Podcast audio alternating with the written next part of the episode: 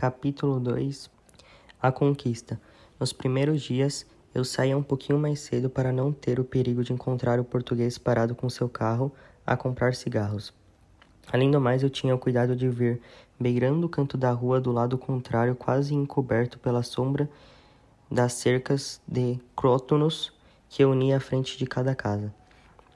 E mal chegada a Rio São Paulo, cortava a estrada e seguia com os sapatos tênis na mão quase me colando ao grande muro da fábrica. Todo esse cuidado foi se tornando inútil com o passar dos dias. A memória da rua é curta e um pouco mais ninguém se lembrava de mais uma das travessuras do menino do seu Paulo. Porque era assim que me reconheciam nos momentos de acusação.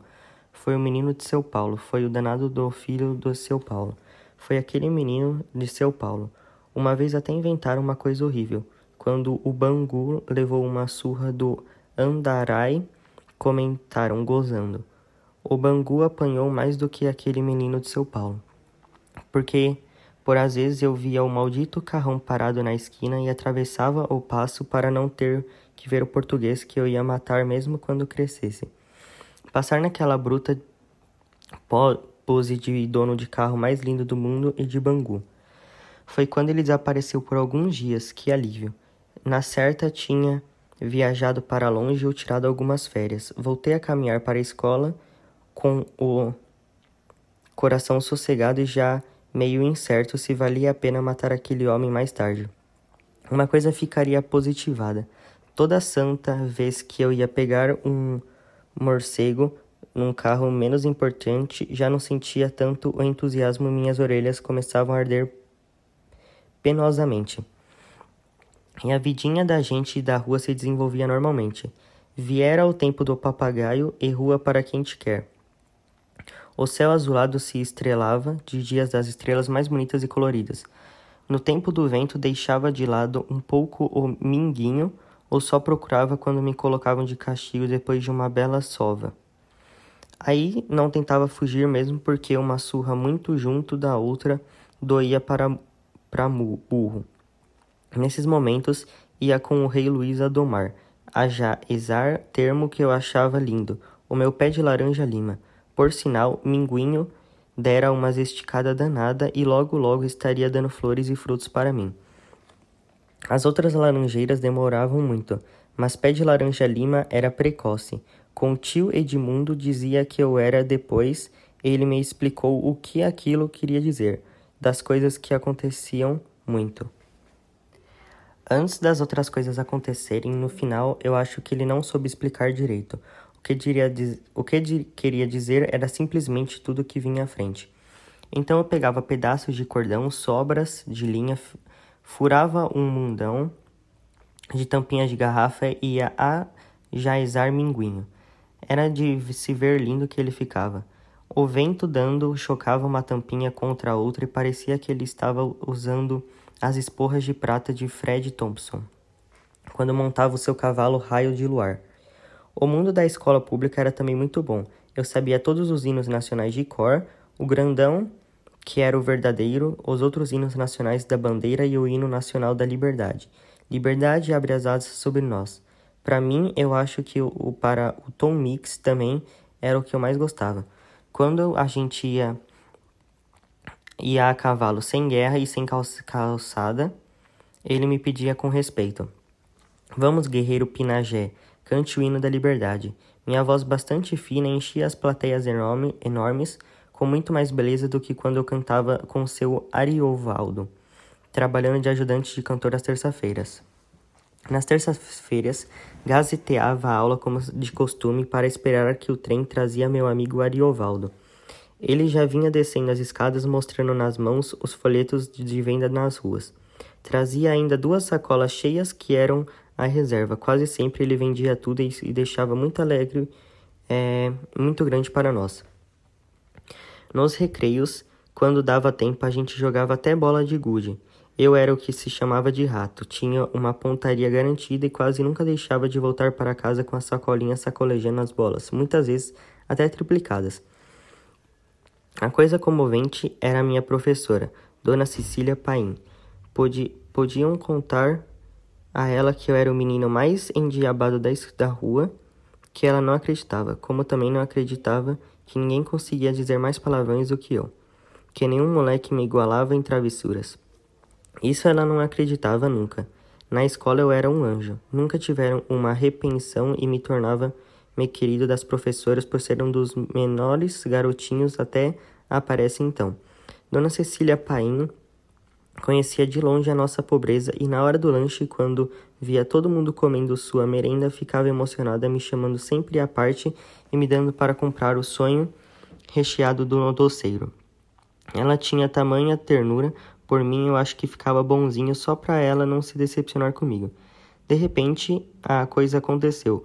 Eu vinha devagar, como sempre, pela estrada Rio-São Paulo, quando o carrão do português passou bem, bem devagarinho por mim. A buzina soou três vezes e eu vi que o mostrou me olhava sorrindo. Aquilo me fez renascer, a raiva e o desejo de matá-lo de novo quando ficasse grande. Fechei a cara no meu orgulho, todo, todo fingindo ignorá-lo. Pois é, como lhe disse, Minguinho. É todo santo dia que aparece ele. Eu passava lá e vem buzinando. Buzinava três vezes, ontem aí me deu. E você? Eu nem ligo, finjo que não vejo, tá começando a dar medo nele. Você vê, eu vou fazer seis anos e logo, logo estaria um homem. Você acha que ele estará querendo ficar seu amigo por medo? Não tenho nem dúvida. Pera aí que vou buscar o caixotinho. Minguinho tinha crescido bastante para subir na sua cela, tornava-se necessário colocar o caixotinho embaixo. Pronto, agora vamos conversar mesmo. Dali do alto eu me sentia maior que o mundo. Relanceava a vista para a paisagem, para o capinzal do valão, para os tizios e coleiros que vinham catar comidas por ali. De noite, nem bem a escuridão fosse recheado, outro Luciano vinha dar voos em volta da minha cabeça, todo alegre como se fosse um aeroplano do campo dos Afonsos. No começo, até Minguinho se admirou que eu não tivesse medo do morcego, porque em geral toda criança ficava apavorada. Aliás, fazia dias que Luciano não aparecia. Por certo, arranjava outros campos do Afonso em, outras, em outros lugares. Você viu Minguinho? As goiabeiras da casa da nega Efigênia começam a amarecer. As goiabas, no mínimo, já estão de vez. O diabo é que ela me pega, minguinho. Hoje já levei três costas. Se eu estou aqui é porque me puseram de castigo. Mas o diabo me deu uma mão para crescer e me puxou até cerca de Crótonos. O ventinho da tarde começou a trazer ou inventar o cheiro das goiabadas até meu nariz. Espia daqui, afasta um galinho dali, escuta que não tem barulho, e o diabo falando. Vai, bobo, não vê que não tem ninguém? Essa hora ela deve ter ido à quintada das japonesas. Seu bendito? Qual nada? Ele está quase cego e surdo, não vê nada. Dá um tempo de fugir sem ele perceber. Segui cerca o valão e me decidi. Antes fiz sinal de minguinho para não fazer barulho, já nessa hora meu coração acelera. A nega Efigênia não era de brinquedo, não. Tinha uma língua que só Deus sabia. Vinha pé ante pé, sem respirar, quando seu vasourinho partiu da janela da cozinha. Que é isso, menino? Nem tive ideia de mentir, dizendo que viera apanhar uma bola. Menti o carreirão e timbum. Pulei dentro do valão. Mas lá me esperava outra coisa, uma dor tão grande que quase me fez gritar. Mas se gritava, se banharia duas vezes. Primeiro, porque fugiria do castigo. Segundo, porque estava roubando goiaba do vizinho. E acabará de enfiar um caco de vidro no meu pé esquerdo. Ainda tonto de dor, fui arrancado a lasca da garrafa. Gemia baixinho e via o sangue se misturando com a água suja do valão.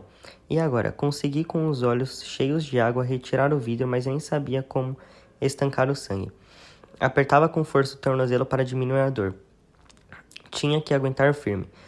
Estava perto de chegar a noite e ela. E com ela viriam papai, mamãe e Lalá. Qualquer um que me pegasse me batia. Podia até cada um que me pegasse com três surras divididas. Subi desorientado e a, a barreira eu fui me sentar pulando num pé, só debaixo do meu pé de laranja lima. Ainda doía muito, mas já passava vontade de vomitar. É... Espia Minguinho, Minguinho ficou horrorizado. Era como eu, não gostava de ver sangue. Que fazer, meu Deus? Toca bem quer me ajudaria, mas onde ele andaria a essas horas? Tinha Glória. Glória deveria estar na cozinha. Não era muito a única que me gostava que me batessem tanto. Podia ser ela me puxasse as orelhas ou me punissem de castigo de novo, mas tinha que tentar. Arrastei-me até a porta da cozinha, estudando um meio de desarmar Glória.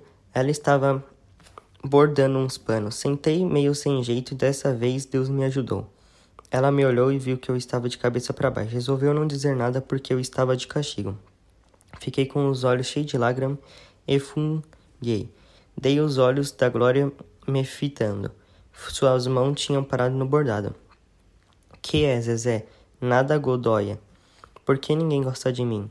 Você é muito arteiro. Hoje já levei três surras, Godoia. E não mereceu? Não é isso. É que como ninguém gosta de mim, aproveitam para me bater por qualquer coisa. Glória começou a me comover seu coração de 15 anos. Eu sentia isso. Eu acho que é melhor amanhã eu ser atropelado no Rio São Paulo e ficar todo esmagadinho. Aí então as lágrimas desceram em torrentes dos meus olhos. Não diga bobagem, Zezé, eu gosto muito de você. Não gosta não, se gostasse não ia deixar eu apanhar mais de uma surra hoje. Já estava escurecendo e nem vai mais ter tempo de você fazer alguma coisa, travessura para apanhar. Mas eu já fiz. Ela soltou o bordado e se aproximou de mim. Quase soltou um grito ao ver que a poça de sangue que envolvia o meu pé. Meu Deus, Gun! O que foi isso? Estava ganha a partida. Se ela me chamava de Gun era porque estava salvo. Me pegou no colo e me sentou na cadeira. Ligeiramente apanhou uma bacia de água com sal e se ajoelhou nos meus pés. Vai doer muito, Zezé. Já estava doendo muito. Meu Deus, tem quase três dedos de corte. Como você foi fazer isso, Zezé? Você não conta para ninguém, por favor. Godoy, eu prometo que fico boãozinho, não deixe ninguém me bater tanto. Tá bem, não conto. É, como vão fazer isso? Todo mundo vai ver seu pé amarrado. E amanhã você não poderá ir à escola, vai acabar descobrindo. Eu vou à escola sim, calço os sapatos até a esquina, depois é mais fácil. Você precisa ir se deitar e ficar com o pé bem esticado, senão isso vai dar. Para andar amanhã. Ajudou-me a ir capengando na cama. Vou trazer qualquer coisa para você antes que os outros cheguem. Quando voltou com a comida, eu não aguentei e dei um beijo nela. Aquilo era muito raro em mim. Quando todos tinham chegado para jantar, mamãe deu falta de mim. Cadê Zezé? Está deitado. Desde cedo ele queixa de dor de cabeça. Eu escutava embevecido, esquentando, esquecendo até o ardor do ferimento. Gostava de estar sendo o assunto. Foi quando Glória resolveu tomar a minha defesa. Fez uma voz queixosa e ao mesmo tempo acusativa. Acho que todo mundo anda batendo nele. Ele hoje estava todo moído. Três surras é demais. Mas é uma pestezinha, só fica quieto quando apanha. Vai dizer que você também não bate nele? Muito difícil. Quando muito puxo as suas orelhas, fizeram um silêncio e Glória ainda continua a me defender. Afinal, minha gente, ele ainda não tem seis anos, é levado mais ainda uma criancinha. Aquele convenceu foi uma felicidade para mim. Glória estava angustiada me arrumando, ajudando a calça a calçar o tênis. Dá para onde ir? Eu aguento sim. Você não vai fazer bobagem no Rio São Paulo. Não vou não. Aquilo que você falou era verdade? Era não, é que eu estava muito infeliz pensando que ninguém gostava mesmo de mim. Ela passou as mãos nas minhas farpas louras e me mandou embora. Eu pensava que duro só seria chegar até a estrada, que quando descalçasse os sapatos a dor melhoraria.